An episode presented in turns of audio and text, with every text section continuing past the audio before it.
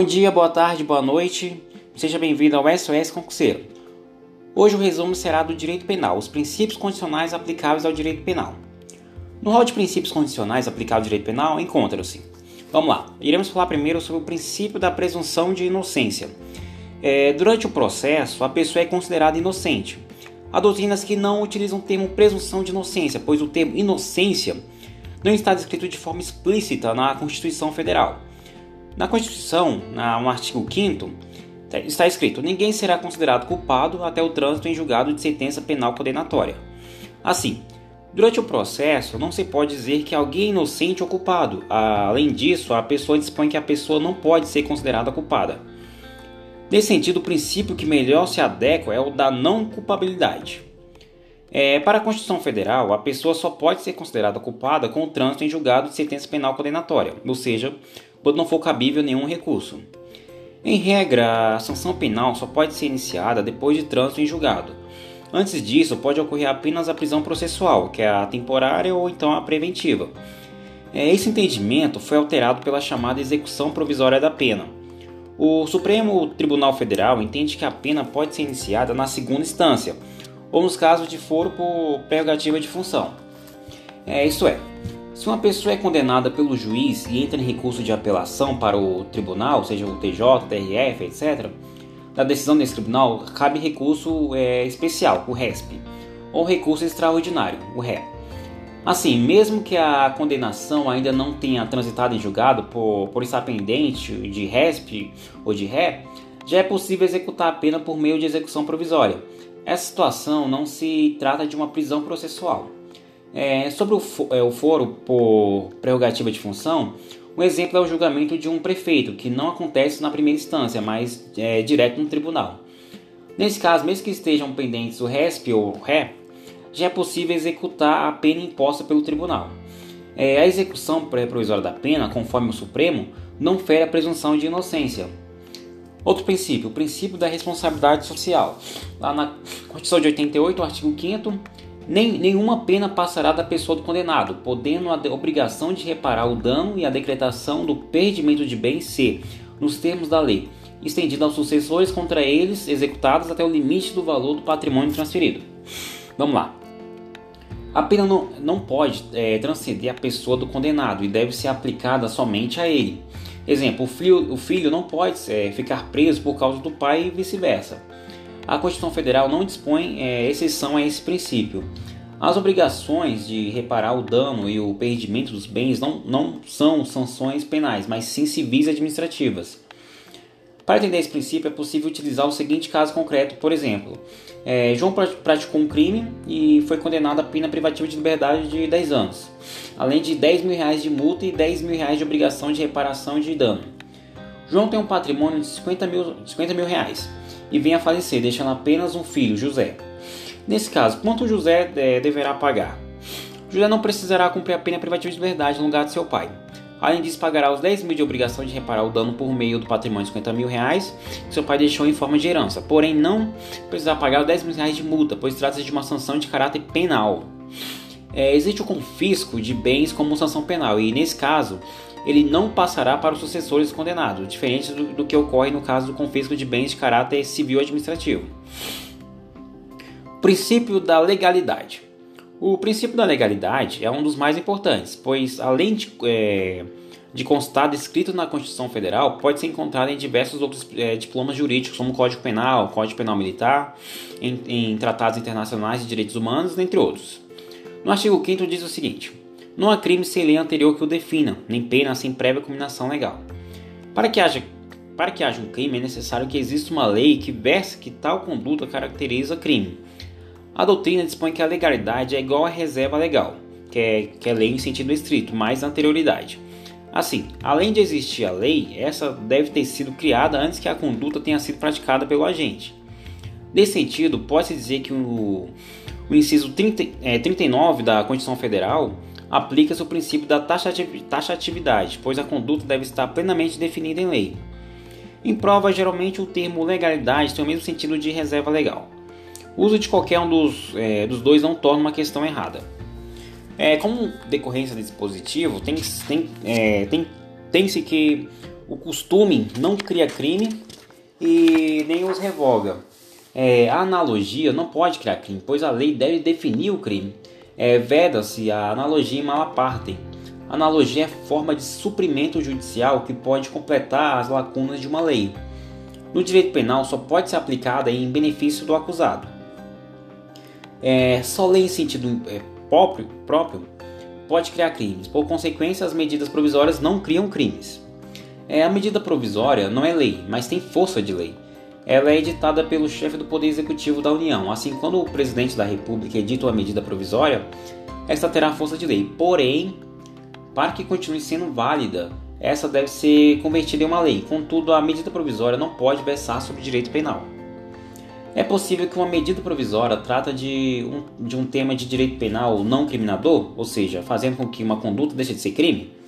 Há uma divergência na doutrina quando a, a esse assunto, pois o Supremo já convalidou, por duas vezes, medidas provisórias que tratou de direito penal não incriminador. É uma, uma das vezes foi em relação ao crime tributário, quando a pessoa devia ao Estado. Assim, foi editada a medida provisória, versando que a pessoa que fizesse o pagamento da dívida ficaria extinta da punibilidade. A segunda hipótese foi em relação a abolir o crime temporária no Estatuto do Desarmamento. Em 2003, com a aprovação do Estatuto do Desarmamento, foi definido um prazo para que as pessoas pudessem entregar suas armas de fogo ou registrá-las. Durante esse prazo, não era crime a posse de arma de fogo. Tal prazo foi prorrogado várias vezes por medidas provisórias. Assim, ao mesmo tempo que se aumentava o prazo, aumentava-se também o tempo de abolição crimes temporária. É, nas duas situações acima, o Supremo Tribunal Federal foi provocado e em ambas deu um parecer favorável. Então, para o Supremo é possível a medida provisória em direito penal não incriminador, mas essa é vedada no âmbito do direito penal incriminador. É, só existe crime a partir da vigência da lei. Não se aplica a fatos anteriores. Em relação a esse é completado por outro inciso, que diz: a lei penal não retroagirá, salvo para beneficiar o réu. O dispositivo que dispõe sobre a retroatividade benéfica versa a respeito da lei processual penal, pois essa tem aplicação imediata, mesmo que seja maléfica e que, que o processo esteja em andamento. Vamos falar sobre as normas híbridas. É tudo dentro desse, desse, desse princípio. Tá? O princípio da legalidade, porque ele é bem amplo, bem, bem extenso.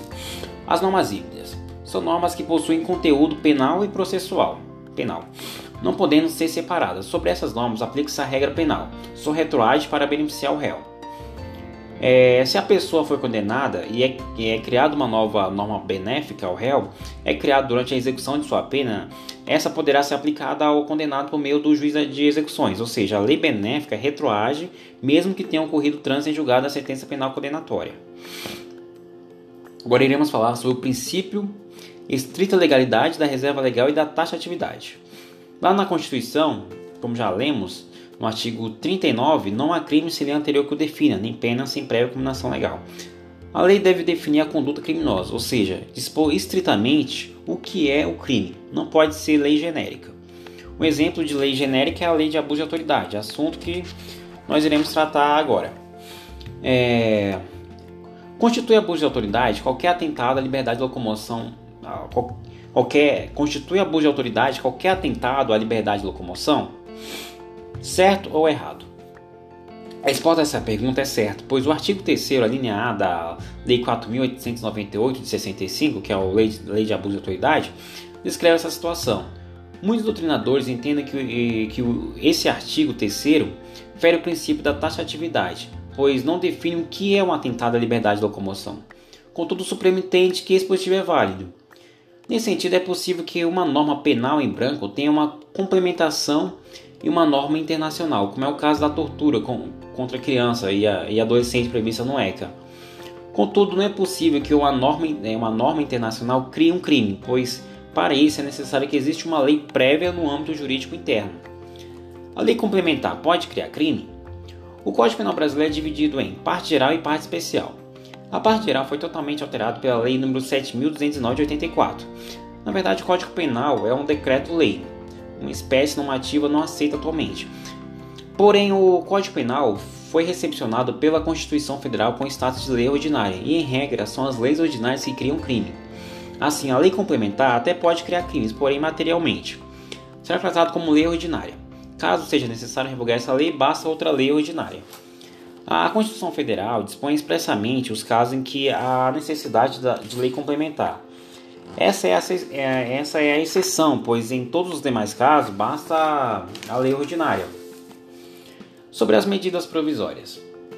É, no artigo 62 da Constituição Federal, em caso de relevância e urgência, o presidente da República poderá adotar medidas provisórias com força de lei, devendo submetê-las de imediato ao Congresso Nacional. Inciso 1. É vedada a edição de medidas provisórias sobre matéria relativa a letra B, direito penal, processual penal e processual civil.